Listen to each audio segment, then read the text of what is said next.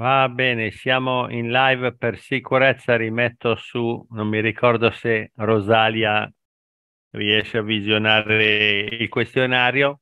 È inutile, io direi di evitare di stare a presentarci, t- tanto ci conosciamo, siamo sempre i soliti quattro gatti. Le domande di stasera sono nove, se riusciremo a farle tutte bene, se non riusciremo a farle va benissimo, l'importante è poter parlare tranquillamente. Direi di seguire sempre il solito metodo, così eh, non ci sono problematiche. Dato che è entrata prima di tutte le Rosalie, direi di dare la precedenza a lei. Prego, leggi la prima e rispondi. Grazie. Va bene, buonasera.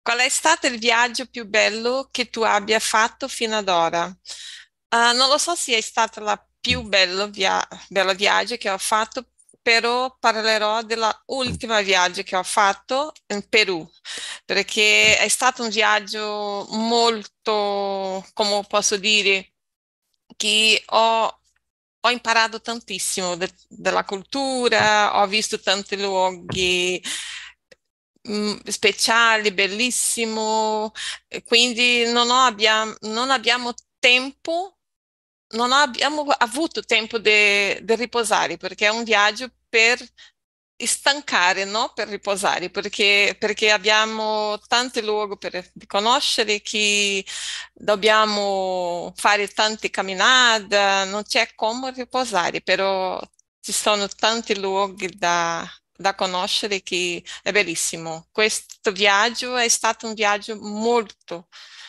eh, posso dire che ho imparato tantissimo con questo viaggio. Benissimo, grazie. Mariana, prego. Uh, per me sicuramente il viaggio che ho fatto a Rio de Janeiro, perché conoscevo delle persone, io sono di Belo Horizonte, qui in Minas Gerais, e non conoscevo Rio, però conoscevo delle persone che sono nate lì e sempre mi dicevano tipo, Ah, sì, però se vai a Rio non è come vedi nei film, nelle novelas, perché non è veramente così, la città è molto, molto diversa, eccetera, eccetera. Però quando sono stata lì, eh, tutto quello che vedevo nei film e nella TV è, è, successo. Tipo, per me è stata un'esperienza bellissima, una città stupenda che secondo me è la mia città uh, preferita in assoluto, quindi a Rio de Janeiro. Eh, benissimo, bene, grazie. No, io per quanto riguarda il viaggio più bello in assoluto che abbia fatto finora, lo feci sette, quasi otto anni fa, quando nel 2016 andai in Germania a Speyer e adesso sembrerà strano, io sono fissato per queste cose, perché riuscì a passare per sacrificio di mia moglie, devo dire, 16 ore dentro un museo, io amo i musei, e in particolare lì a Speyer c'è un museo della a tematica spaziale aeronautica. Io ho una grandissima passione riguardo il volo spaziale e in quel museo lì c'è una navetta spaziale russa vera che ha volato non nello spazio, è stata utilizzata per fare dei voli atmosferici di prova, eccetera. È una bestia lunga 32 metri circa e larga 27 metri e passai 16 ore a guardare a fotografare questo soggetto qui. Sì, devo dire, in questo viaggio fu bello anche visitare i luoghi circostanti, le città, persone bellissime, eccetera. Però lo scopo principale era quello lì, perché solitamente noi se abbiamo occasione eh, andiamo all'estero. L'Italia è qui vicino, comunque l'abbiamo visitata quasi tutta. E io dico sempre a mia moglie, prendiamo 10-15 giorni, io ti chiedo due giorni per le mie cose e il resto come vuoi te. E ovviamente ogni posto che andiamo ci andiamo perché c'è un museo, a me piacciono i musei. e quindi eh, cerchiamo di trovare un compromesso e, e sempre così io dico guarda eh, gli altri giorni andiamo dove vuoi te come vuoi te però mi devi lasciare due giorni e in quei due giorni ovviamente io non obbligo mia moglie a stare con me, però sta sempre con me. e quell'anno lì passò 16 ore al cellulare a, a, a giocare ai videogiochi per aspettare che io, oh, io ero io proprio rapito dalla bellezza di questa navetta spaziale. Feci qualcosa come più di 300 foto particolareggiate con teleobiettivo, tutte quelle cose lì. E per me fu la vaga- vacanza più bella in assoluto. e ognuno è matto a modo suo, non c'è niente da fare. Prego Mariana, ci leggi la seconda, rispo- la seconda domanda e rispondi, grazie. Sì. Uh, qual è il tuo prossimo obiettivo come viaggio de- dei tuoi sogni? Uh, io ho ancora, anche se sono stata in Italia in questi, questi periodi, ho ancora il sogno di fare la magistrale a Torino, quindi probabilmente il prossimo viaggio che farò sarà lì, quindi per studio, quindi non, non sarà così tanto come un viaggio turistico, anche se ho conosciuto Torino, però mi manca un sacco di cose, non sono riuscita ad entrare ai musei, queste cose, quindi devo ancora conoscere come città, però se pensiamo a viaggio sarebbe per studio. Vabbè, eh, comunque sì, anche se viene fatto per studio, non penso che, beh, sicuramente l'università porta via tante ore nella giornata, però su 24 ore che ci sono in una giornata, mettine 8 che dormi, mettine 9 che studi, almeno un po' di tempo libero ce l'hai. E sicuramente eh, Torino lo conosco perché comunque è qua vicino, tra virgolette vicino, sono 150 chilometri, comunque è una bella città e c'è tanto da visitare. Poi vabbè, forse perché io sono italiano, vedo l'Italia come il posto più bello del mondo, anche se sicuramente ce ne sono altri però come dicevo l'altro giorno nel meeting di spagnolo, per quanto riguarda la mia persona, oltre al fatto di essere innamorato dei musei, sono affascinato dalla storia dell'antica, del, dell'antico uh, impero romano. In particolare qui ovviamente in Italia abbiamo tantissime cose, tantissimi monumenti e artefatti fatti da queste persone 2000 circa anni fa quindi eh, in ogni posto che vai c'è sempre qualcosa. Infatti mi ricordo che lì a Torino, un paio d'anni fa, quando andai l'ultima volta per... io sempre per i musei vado, c'è un bellissimo una bellissima strada ancora uh, fatta, um, come cavolo si dice, con la pavimentazione degli, dell'antica Roma, è davvero bella, affascinante ed è vicino ad un parco pubblico, però adesso non mi ricordo dove sia di preciso. Va bene, Rosalia, prego. Scusa. Uh, per me il prossimo viaggio che farò, il viaggio del mio sogno, sarà Italia anche perché voglio visitare, conoscere tanti luoghi e sto cercando volo per novembre, forse ottobre-novembre forse per conoscere questo luogo che è il viaggio del mio sogno. Uh, adesso farò un viaggio, andrò in Porto Seguro con la mia madre uh, nei prossimi mesi per uh, viaggiare con lei perché lei non può viaggiare da sola, quindi viaggeremo insieme e farò questo viaggio per conoscere anche questo luogo che non conosco. Però la mia viaggio del sogno sarà Italia, sempre. Eh, buono, buon per te. No, invece per quanto riguarda questa domanda, è un sogno che ho fin da quando ero piccolo, da circa quando avevo dieci anni.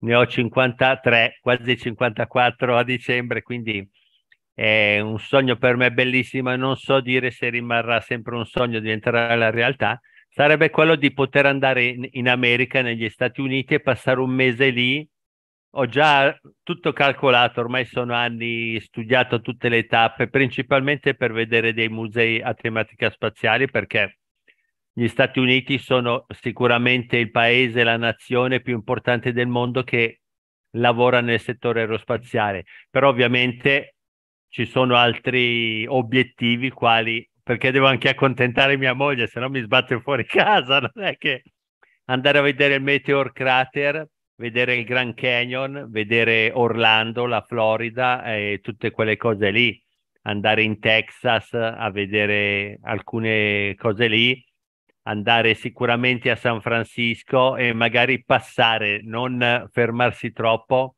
a Las Vegas, giustamente. È un bellissimo viaggio, devo dire, io ormai eh, con quest'anno sono 35 anni che sono con mia moglie nella nostra vita assieme abbiamo già tentato di andare due volte in passato in America, avevamo quasi organizzato, poi ci furono dei, dei problema, delle problematiche, tra cui una di queste fu che entrambi perdemmo il lavoro proprio vicino al periodo delle ferie, quindi non avendo lavoro eh, decidemmo di cautelarci e mantenere quei soldi invece di investirli per, per il viaggio e un'altra volta perché purtroppo mio suocero passò a miglior vita e faccio l'anima sua. E quindi non abbiamo più poi avuto modo di andarci. Speriamo, io spero poi, dico sempre, il bello dei sogni è quello che eh, ti permettono di sognare e immaginare come potrebbe essere il sogno. Se poi uno ha la fortuna che si realizza, ben venga. Se non ci sarà la fortuna, si vede che non è destino. Domanda numero tre. Rosalia, prego. La tre. Durante i tuoi viaggi all'estero provi la cucina locale o preferisci cercare ristoranti tipici della cucina del tuo paese? paese. Uh, sempre che sto in altri paesi mi piace il primo giorno a mangiare la cucina del mio paese, la, la il cibo che conosco perché devo abituarmi a locali così tanto. Dopo cerco di, di, conoscere la cucina locale per sapere come le persone mangiano, come fanno la, la, il cibo, però al primo giorno mi piace mangiare quello che già sto abituata. Va bene, grazie. No, mi hai dato un'idea, anche mi è venuta prima l'idea quando parlava Mariana della sua permanenza qui in Italia a Napoli. E non ci ho mai pensato di dire. Io sono, io e mia moglie ovviamente, siamo persone tipiche, eh, tipiche a cui piace andare a provare diverse cucine, ma devo dire che in, in realtà non ho mai provato la cucina brasiliana. E adesso ovviamente trovandomi con voi sarebbe una buona idea provarla. Non ho idea se qua in Italia da qualche parte, specialmente a Milano, ci sia un ristorante con cucina brasiliana, ma sarebbe sicuramente interessante provarla per capire i gusti eh, che voi siete abituati. Però anche questa, diciamo, è un'incognita perché noi a Ravenna abbiamo delle amiche che sono cinesi e gestiscono un ristorante cinese, logicamente essendo cinese, e ci dicono sempre guardate che la cucina che facciamo noi qui cinese nel ristorante è adattata ai gusti di voi italiani, perché se la facessimo come realmente in Cina, probabilmente non vi piacerebbe, allora è un po' adattata. Potrebbe capitare anche questo che nel prossimo futuro avrò modo di andare in un ristorante brasiliano a assaggiare la cucina brasiliana, però logicamente penso che sarà un po' adattata ai gusti di noi italiani per far sì che sia ovviamente di nostro gusto, ma poi vedremo. Prego Mariana, la numero tre, rispondi, grazie. Uh, penso che sicuramente ci sarà un ristorante brasiliano a, a, Milano perché mi dicevano sempre che a Napoli c'era, quindi se c'era a Napoli sicuramente anche a Milano, a Milano ci sarà perché c'è una, comuni- c'è una, comunità brasiliana molto più grande, ah. però quindi secondo me serve cercare. Uh, a me piace tantissimo assaggiare la cucina locale, tipo come sono stata più tempo, ovviamente ad, un, ad, una certa mi è cominciata a mancare la cucina brasiliana, quindi cercavo gli ingredienti, le cose per fare il cibo che mangio qua. Però sì, mi piace tantissimo conoscere, conoscere gusti diversi, modi di fare diversi, quindi cerco di assaggiare la cucina locale. Va bene, grazie. No, io come voi ovviamente tutte le volte che mi capita di andare all'estero, principalmente mangio, cerco sempre di mangiare la cucina tipica del posto, che come avete detto voi può piacere, può non piacere, però ovviamente ogni paese ha le sue tradizioni, i suoi gusti, è giusto provarli per capire un po' di storia, eccetera. Ho uh, una, diciamo, sempre un'abitudine. Io in ogni paese che vado vado a mangiare comunque una pizza fatta da loro per capire com'è la pizza. E devo dire che non ho mai trovato una pizza come la facciamo qua in Italia. È la peggiore in assoluta uh, mi capitò oh, anni fa quando andammo in Grecia. Andammo in Grecia, andammo in sto ristorante che comunque era un ristorante, ristorante pizzeria greco e chiedemmo una pizza, pizza margherita, quella la più classica, la più semplice. Arrivò questo signore, questo, questo cameriere, ci portò la pizza, già vederla era tutto da discutere. La tagliammo, assaggiamo, ma proprio vi posso assicurare un pezzettino così e la lasciammo lì. Quando arrivò il cameriere che non parlava uh, l'italiano, però si faceva capire, ci fece capire, ma non la mangiate la pizza? E noi ovvia- non sappiamo il greco, intendiamo. Noi facciamo capire, no, no, non ci piace. E subito disse, voi due siete italiani, you are Italian, yes, yes. Fa, ah, ora capito perché non la mangiate. E forte che poi venne fuori il cuoco e disse, ma la volete mangiare, portare a casa da mangiare? No, no, grazie, preferiamo non portarla dietro. E è stata davvero la pizza più terribile che abbiamo mai assaggiato in vita nostra, mentre differentemente anni prima a Parigi, proprio vicino al Louvre, andammo in un locale, mangiamo una pizza, si potrebbe dire pizza, non molto grande così, diciamo, non era proprio pizza, pizza, pizza, però era comunque mangiabile. però ovviamente io, oh, a me piace fare questi esperimenti per capire come viene interpretata la pizza in altri paesi, perché ovviamente avendo origine eh, mio padre vicino a Napoli, eccetera, principalmente eh, quello che mi incuriosisce è la pizza. Non ho mai chiesto la pasta perché solo a vedere come la fanno preferisco evitare di chiedere la pasta all'estero perché è meglio lasciar stare. Domanda numero 4, prego Mariana. Uh, qual è il mezzo di trasporto che preferisci utilizzare nei tuoi viaggi? Perché? Uh, qui in Brasile abbiamo pochissimi treni, quindi era una cosa che non, non avevo l'abitudine di prendere perché qui quando è stato tipo il momento di portare la modernizzazione dei mezzi di trasporti, hanno scelto il trasporto rodoviario con, con gli autobus. Quindi ci sono pochissimi treni che fanno tratte lunghe e quindi in Italia ho potuto viaggiare e fare tipo Napoli-Bologna in treno, quindi secondo me è molto più tranquillo, molto più semplice, si può stare molto più al comfort eh, che, che in aereo, quindi sì, il treno. Va benissimo, grazie. Prego, Rosalia.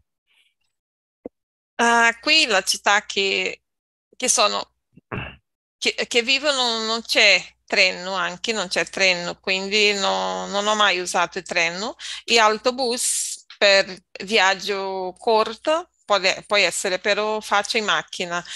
E quando devo andare in altri paesi preferisco usare il treno, eh, il volo aereo, sempre per raggiungere il locale che, che, che vado ad andare, sempre aereo. Però quando sono arrivata lì eh, sempre un, in macchina per conoscere tutti i luoghi, così tanto, però più aereo per aggiungere locali dopo macchina.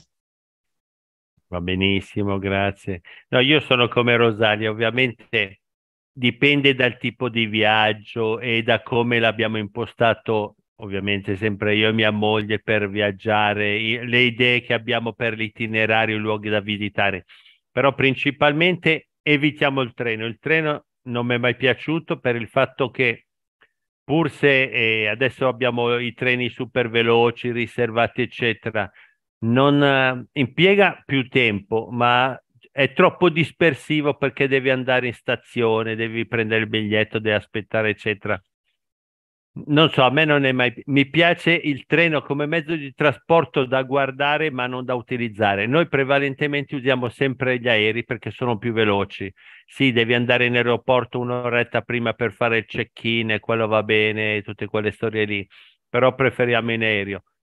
Logicamente se il nostro luogo di destinazione è comunque una nazione qua della comunità europea che è possibile raggiungere in macchina e diciamo durante il viaggio uh, avremo dei vantaggi andare con la nostra macchina, optiamo per usare quella perché con la nostra macchina la macchina è tua, quindi la conosci, sai come si comporta, che stato è, eccetera, e, e hai più libertà. Se no, uh, se non è possibile, tendiamo sempre ad andare in aereo e poi prendere una macchina a noleggio per poter girare il posto. Però anche questo qui è relativo sempre al viaggio, perché, esempio, anni fa quando andammo in, eh, in Germania, andammo in macchina e lì eh, diciamo la conformazione delle città era particolare, quindi era più comodo girare in macchina. Quando andammo a Parigi ci sconsigliarono di andare in macchina perché diceva ci sono tanti divieti, parcheggi, tutte quelle cose lì e ci consigliarono di fare uso dei mezzi pubblici. Quindi noi usammo pochissimo i mezzi pubblici, però tantissime ore eh, girando a piedi. Infatti questa sembra una barzelletta, ma è la verità, è una di quelle di que- quei fatti che succedono durante i viaggi che poi ti ricordi per tutta la vita. Eravamo a Parigi, a Parigi, eh, quindi dentro la città. Io e mia moglie giravamo, eccetera. A un certo punto mia moglie fa, ah, ho, devo, ho qualcosa nella scarpa che mi fa male. Tira via la scarpa, vediamo, sai, uno pensa un sassolino, qua, niente. Ribalta la scarpa, niente, niente, va avanti. Il giorno dopo ancora male. Voi non ci crederete che io gliel'ho sempre detto, tu mi devi spiegare come hai fatto.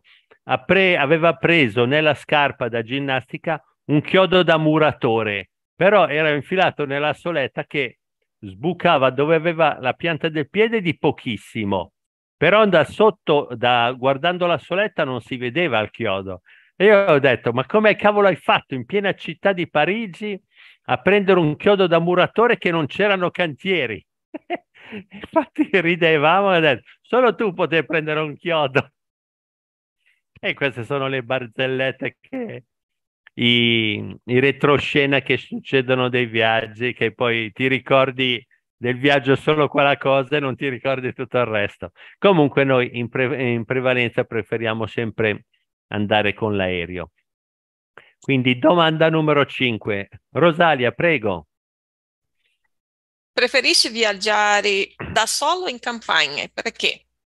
Uh, io sempre preferisco viaggiare con qualcuno, mio marito, claro, e il marito della mia sorella, la mia sorella anche, la mia madre, il tuo marito, sempre con qual- qualcun altro. Uh, con i miei figli non, non, siamo più viaggiati insieme da quando loro erano giovani, perché dopo viaggiano con loro fidanzati, quindi non ho mai viaggiato insieme e così, sempre con qualcuno, però con le persone prossime, cercano di so. Va bene, grazie. Beh, posso capire i tuoi figli perché mi ricordo anch'io, arrivato a 14 anni mi vergognavo andare in giro con i miei genitori, quindi penso che la stessa esperienza la provino le stesse emozioni i tuoi figli che diranno abbiamo una certa età andare in giro con i genitori, un po' ridicolo, a quell'età inizi a girare da solo, girare con gli amici che ti permette comunque anche di fare più esperienze, quello è normale. Fino a 14, diciamo 15 anni, magari i figli stanno ancora con i genitori, dopo quell'età non li vedi più, poi li vedi quando si devono sposare perché hanno bisogno dei soldi per il matrimonio. Penso e che poi... è stato l'ultimo viaggio insieme, quando erano sì, 15, 16, sì. Sì, ma è normale. Poi si faranno di nuovo risentire quando inizieranno ad avere i figli perché vi dovranno rifilare i nipotini, quindi Adesso stanno, cer- stanno, cercando di viaggiare insieme un'altra volta. Eh, sì. lo so. È parte Adesso. della vita quella lì. Eh, grazie. Eh, prego Mariana. Uh, fino a quattro mesi fa non avevo mai viaggiato da sola, nel senso avevo fatto, per esempio, quando sono arrivata in Italia, sono, ho fatto il viaggio da sola, però subito dopo che sono arrivata lì ho trovato delle persone, quindi non ho mai girato da sola fino ad andare a Torino. Ed è stata un'esperienza molto, molto curiosa perché puoi soffermare di più alle cose che ti interessano, ti puoi, tu puoi tipo, conoscere soltanto quello che, che conosci. Per esempio, io ho conosciuto delle persone nuove a Torino semplicemente perché uh, non, non, ero con nessuno, quindi mi sono più aperta a conoscere persone diverse, eccetera. Quindi dico che è una bella esperienza che non avevo mai fatto e che mi è piaciuto tantissimo e che sto pensando di fare anche qui in Brasile, tipo andare a dei posti che non conosco da solo.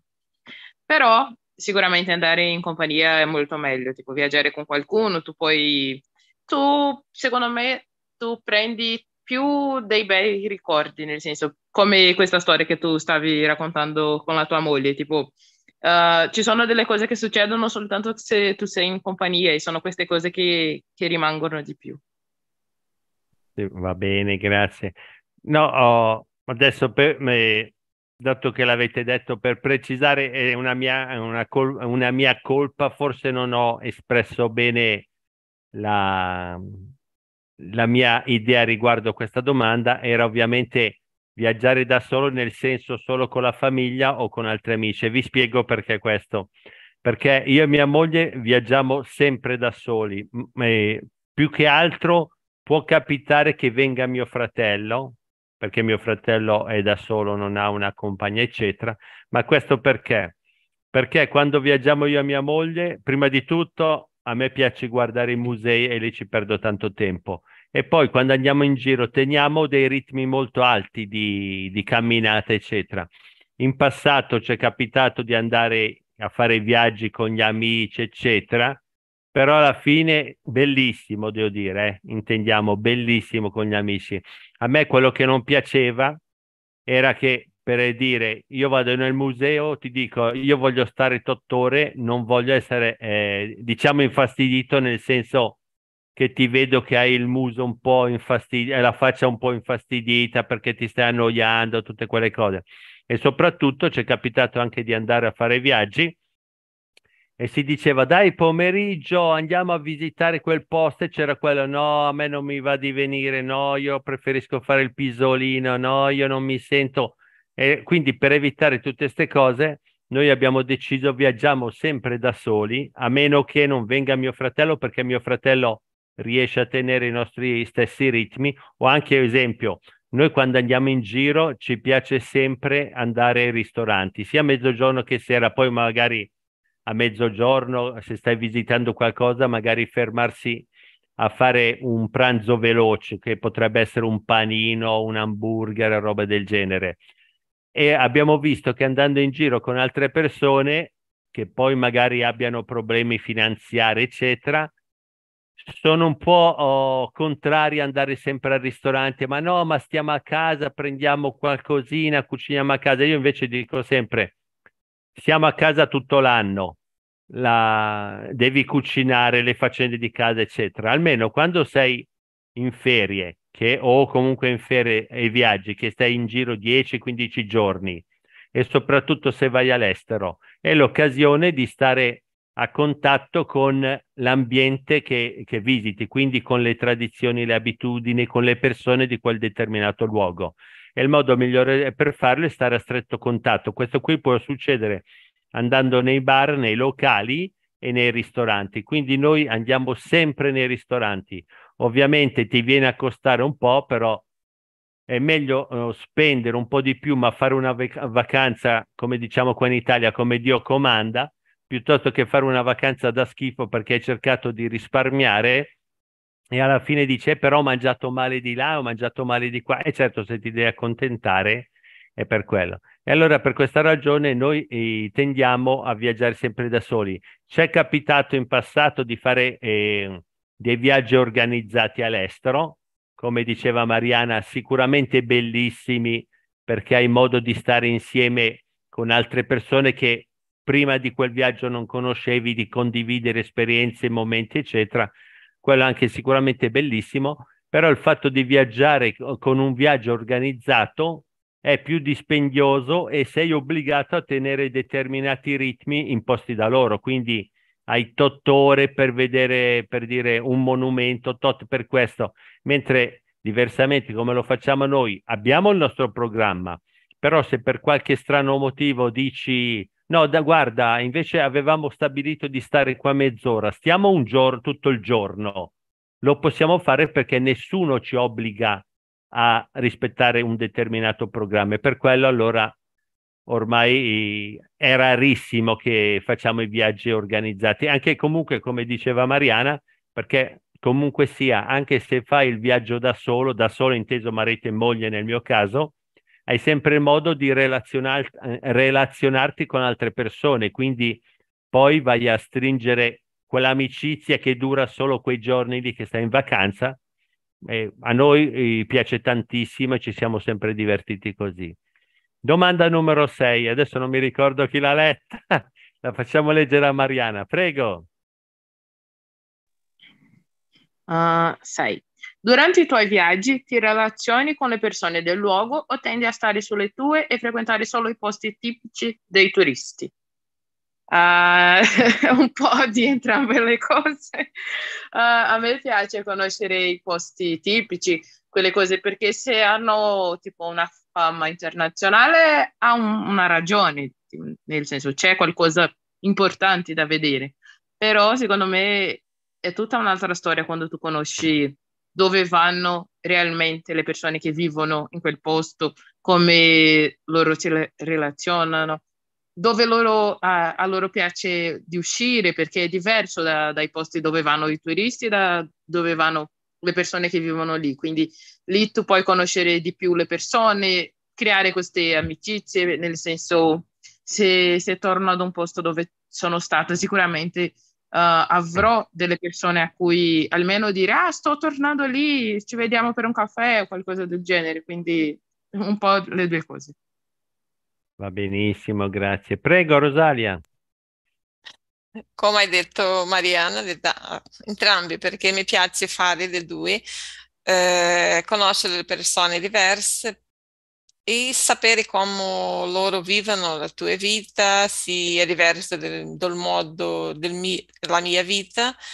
E mi piace tantissimo fare l'amicizia, conoscere le persone che siano lì vivendo in quel, quel luogo. Va bene, grazie. No, uh, noi lo stesso, noi diciamo in prevalenza quando andiamo a fare un viaggio all'estero, ci piace stare a contatto con le persone del, del posto per conoscere le persone, le loro tradizioni, eccetera. E lo stesso frequentare i luoghi tipici la, per assaggiare la cucina tipica del posto. Logicamente, se ci capita l'occasione che magari prendiamo, tro, prendiamo, troviamo un ristorante italiano, ci facciamo un salto perché logicamente un ristorante italiano all'estero è sicuramente gestito da, una, da delle persone che sono di origine italiana, quindi c'è modo di parlare. Questa è interessante, un'altra cosa che ci capitò a noi quando andammo in Germania. Capitò una sera che andammo in sta città qui per andare a mangiare, adesso non mi ricordo che cosa, non sapevamo che fosse un ristorante italiano. Andammo dentro e c'era sto ragazzo, io me lo ricorderò sempre, Ecco, come la foto di Mariana, quei capelli così era, una cosa incredibile. Ovviamente, essendo in Germania, quello parlava in tedesco. Io, per quel che sapevo in inglese, cercavo di parlare in inglese e non ci capivamo, non riuscivamo a capirci. Poi non so dire come mai, adesso non mi ricordo. Arrivò un altro signore, probabilmente o ci aveva riconosciuto, e mi disse: guarda che se parli italiano, questo è italiano, eh, non è tedesco. E stavamo par- eravamo due italiani, io parlavo, cercavo di parlare in inglese, quello parlava in tedesco, non ci capivamo, ma entrambi eravamo italiani, proprio una barzelletta. allora, ah, sei italiano? Ah, sì, sono italiano. Eh. E poi ci fermammo lì a mangiare e scoprimmo che il proprietario del ristorante, era proprio l'ultima sera lì in Germania, il proprietario del ristorante era un italiano trasferito lì anni fa, infatti ci trattò benissimo, ci fece anche un bello sconto, per fortuna. e, eh, ma ragazzi, se state qua ancora venite, purtroppo era l'ultima sera che eravamo lì in Germania e gli diciamo guardi ti ringraziamo eccetera, ma domani mattina partiamo e ritorneremo in Italia. E comunque sono tutte belle esperienze. Domanda numero 7. Eh, Rosalia, prego. Cosa cerchi nei viaggi che fai? Hai tante cose, però la prima cosa che cerchiamo è conoscere la cultura locale. Eh, andiamo a visitare un luogo turistico prima, dopo andiamo al mercato comunale perché lì puoi conoscere la vera cultura del luogo, perché lì ci sono eh, la tradizione, tutto che, che il popolo fanno, ci sono lì il mercato comunale. Mi piace tantissimo conoscere tutto il luogo che andiamo, conosciamo questo mercato. Va bene, grazie. Mariana, prego. Uh, uh, secondo me cosa cerco? Uh, di solito a me piace fare dei viaggi rilassanti, quindi se trovo un posto, tipo se vado in un posto dove c'è una spiaggia, queste cose, secondo me questa è la prima cosa che cerco. Può non essere la prima cosa che faccio, però in alcun momento ci andrò in spiaggia o qualcosa del genere. Però, come ha detto Rosalia, anche a me piace conoscere come le persone lì vivono. E ho preso questa idea che lei ha, ha dato di andare ai mercati. Secondo me è una, una bella idea, lo farò. Va bene, grazie. Beh, io per quanto riguarda questa domanda ho già risposto più volte. Lo scopo di ogni viaggio è quello di cercare un museo. Ogni viaggio che facciamo noi è sempre collegato a un museo e sembra strano, comunque ci permette di, di fare tantissimi viaggi. E questa invece è una cosa interessante perché L'anno che andammo in, a Parigi, in realtà, tra tutte le cose che eh, io sono una persona eclettica, quindi una persona che ha tanti interessi e fa tante cose. Era interessante che l'anno prima eravamo al mare e cap- leggendo così un libro mi era capitato di scoprire che a Parigi, eh, qui si parla ovviamente circa 1600-1700 a Parigi, c'era una piccola chiesa fuori Parigi dove c'era stato una specie di miracolo. In pratica raccontava che il, non mi ricordo, non era il prete, comunque una persona che faceva parte della chiesa, aveva un potere di guarire le persone. Ovviamente ne, si parla 1600-1700. E c'erano stati dei, dei fatti particolari, come eh, uno potrebbe pensare che siano trucchi, eccetera. Raccontava in questo libro di sto ragazzo che aveva uh, una gamba offesa, quindi una gamba handicappata, era andato lì a assistere a, a questa specie di prete, eccetera, eccetera, e per miracolo la gamba le era ritornata normale, le era diventata normale. Allora avevo detto a mia moglie, caspita, mi piacerebbe visitare questo luogo lì. Andammo a Parigi, par, eh, prenotammo la camera, noi prendiamo sempre un appartamentino in questo palazzo vecchio stile di Parigi e girammo Parigi, ma non trovammo questa chiesa. Poi per puro caso una mattina uscendo dal coso, da, da, dall'appartamento che avevamo preso, guardando un muro di cinta c'era una specie di colonnato e dice a mia moglie aspetta che vado dentro a guardare che cosa c'è. Io sono attirato anche da tutto quello che riguarda le costruzioni perché sono, come origine sono un perito edile, pur se adesso faccio il magazziniere, e quella lì era l'entrata secondaria di questa chiesetta che cercavamo. Ovviamente questa chiesetta secoli addietro era fuori la città di Parigi. Ovviamente col passare dei secoli la città di Parigi si era ingrandita e l'aveva inglobata dentro. Allora la chiesa era aperta, entrammo dentro e iniziai a guardare e a un certo punto arrivò questo ragazzo che era un, il sacrestano, quello che cura la chiesa, eccetera. Io non so il francese, mia moglie parla francese e ci chiese cosa stavamo facendo. E mia moglie le raccontò e mio marito ha letto questo libro.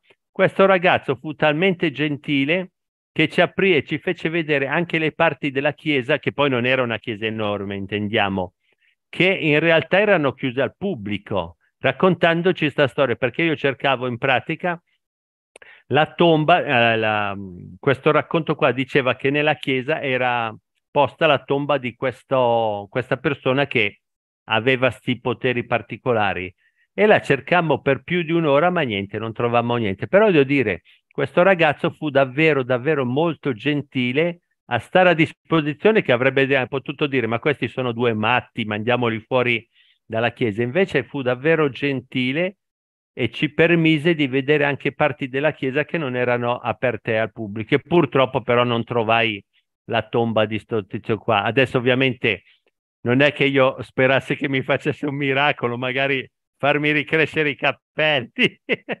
Però eh, mi sarebbe piaciuto trovare la, la, la, tomba per avere una conferma che questa persona era stata davvero seppellita lì, invece niente, purtroppo. Domanda numero 8, adesso non mi ricordo chi l'ha letta, facciamola leggere, chi è che l'ha letta prima? Rosalia mi sembra. Allora Mariana, Mariana ci leggi la numero 8, grazie. Sì, Uh, quali sono i ricordi che ti rimangono impressi nella mente al termine di ogni viaggio? Uh, secondo me sic- eh, sicuramente le relazioni che ho creato in quel posto, uh, le esperienze che ho avuto con chi era con me, tipo queste barzellette che tu hai raccontato per esempio, queste cose sono secondo me quello che, che rimane di più. Però ovviamente se era un posto dove voleva andare da molto, anche i posti, uh, la, le emozioni provate, queste cose. Per esempio, uh, a, a, Roma sono stata in piazza Navona davanti alla, al balcone dove c'è quel film eh, Oggi, Ieri, Domani della Loren e Mastroianni. E secondo me quello che mi rimane più di Roma, più del Colosseo, più del Vaticano, è poter essere lì davanti a quella, a quella terrazza, quindi queste cose. Va bene, grazie. Prego, Rosalia. Eh, un bel ricordo, no, Mariana?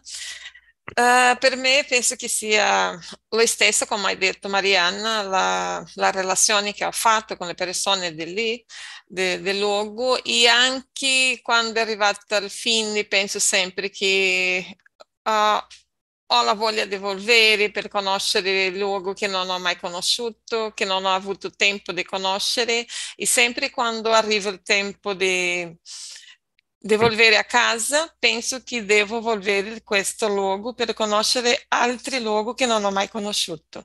E però quando sto arrivando a casa, sempre penso così, però non, è, non c'è più cose meglio che volvere a casa, sempre che stiamo viaggiando, è, è buonissimo per volvere a casa meglio, ma sempre c'è, rim, che ci rimanga in mia mente sempre così, volvere lì per conoscere più.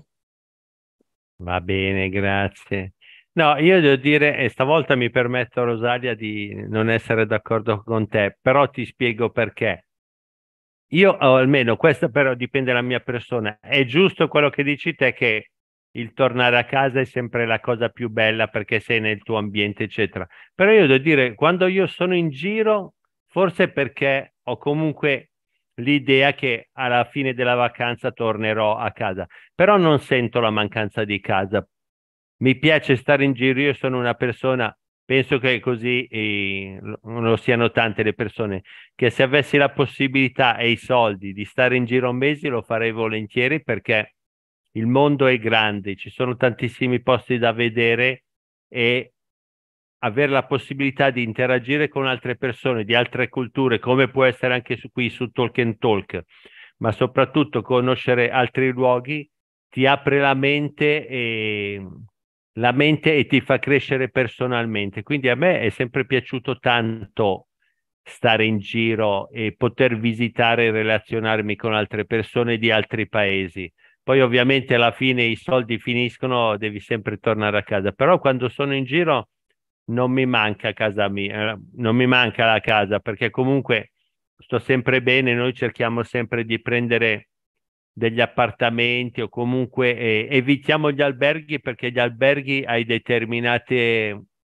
determinati orari da rispettare e poi hai la camera che è limitata. Noi solitamente cerchiamo di prendere i mini appartamenti in modo che hai tutto, ti puoi, sta- puoi stare lì tranquillo senza che nessuno ti dia fastidio, senza avere obblighi e soprattutto puoi dire magari uno vuole dormire, è in camera a dormire, tu stai nel piccolo soggiorno a farti i cavoli tuoi, a leggere, a scrivere, a guardare la televisione. Per questo, forse è per questo che quando siamo in giro non sentiamo la mancanza della casa. Domanda numero 9. Prego, Rosalia. La 9. Viaggiare ti ha aiutato a cambiare la tua prospettiva sul mondo e sulle persone degli altri paesi?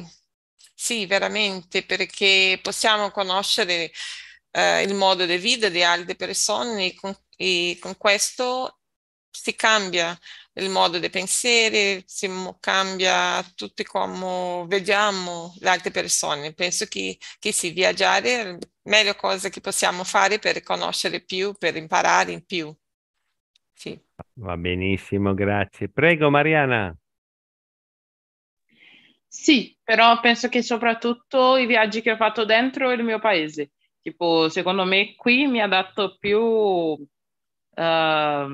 questa differenza, queste cose che abbiamo un po' in testa di come sono fatte le persone, questi stereotipi.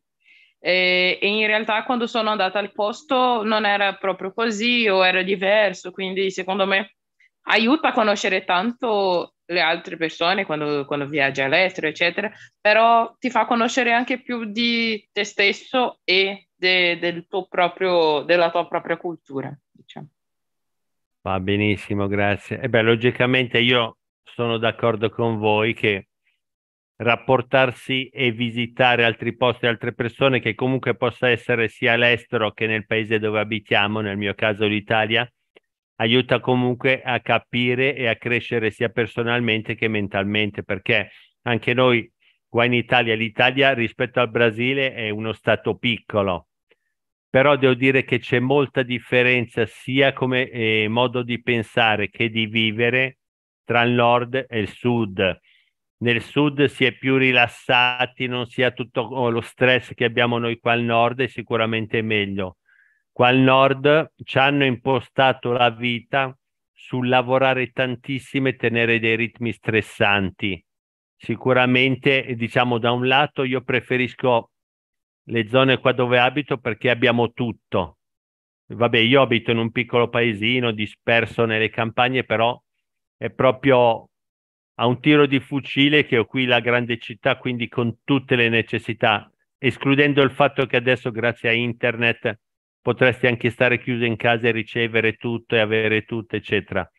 Diversamente, se vado giù, che potrebbe essere in Meridione, Napoli, eccetera, eccetera, ci sono altre realtà, si vive più tranquilli, però non hai la possibilità di aver tutto, quindi devi, eh, per dire, se hai bisogno di un determinato negozio, devi cercarlo, mentre qui qualsiasi strada che vai trovi negozi di tutte le cose. Però sicuramente devo dire che preferirei la vita che hanno giù in meridione, che è più tranquilla, più rilassata, e vivono la giornata, non sono stressati come da noi che la gente va fuori di testa per sti ritmi frenetici che la società ci ha imposto. Infatti io grazie al cielo non ho questi problemi perché sono una persona un po' menefreghista, quindi a me non interessa niente dei ritmi che imponi, io vado al mio ritmo e buonanotte. Se ti sta bene, ti sta bene, se non ti sta bene, tanto piacere. Va bene, siamo arrivati, strano ma vero, alla fine del,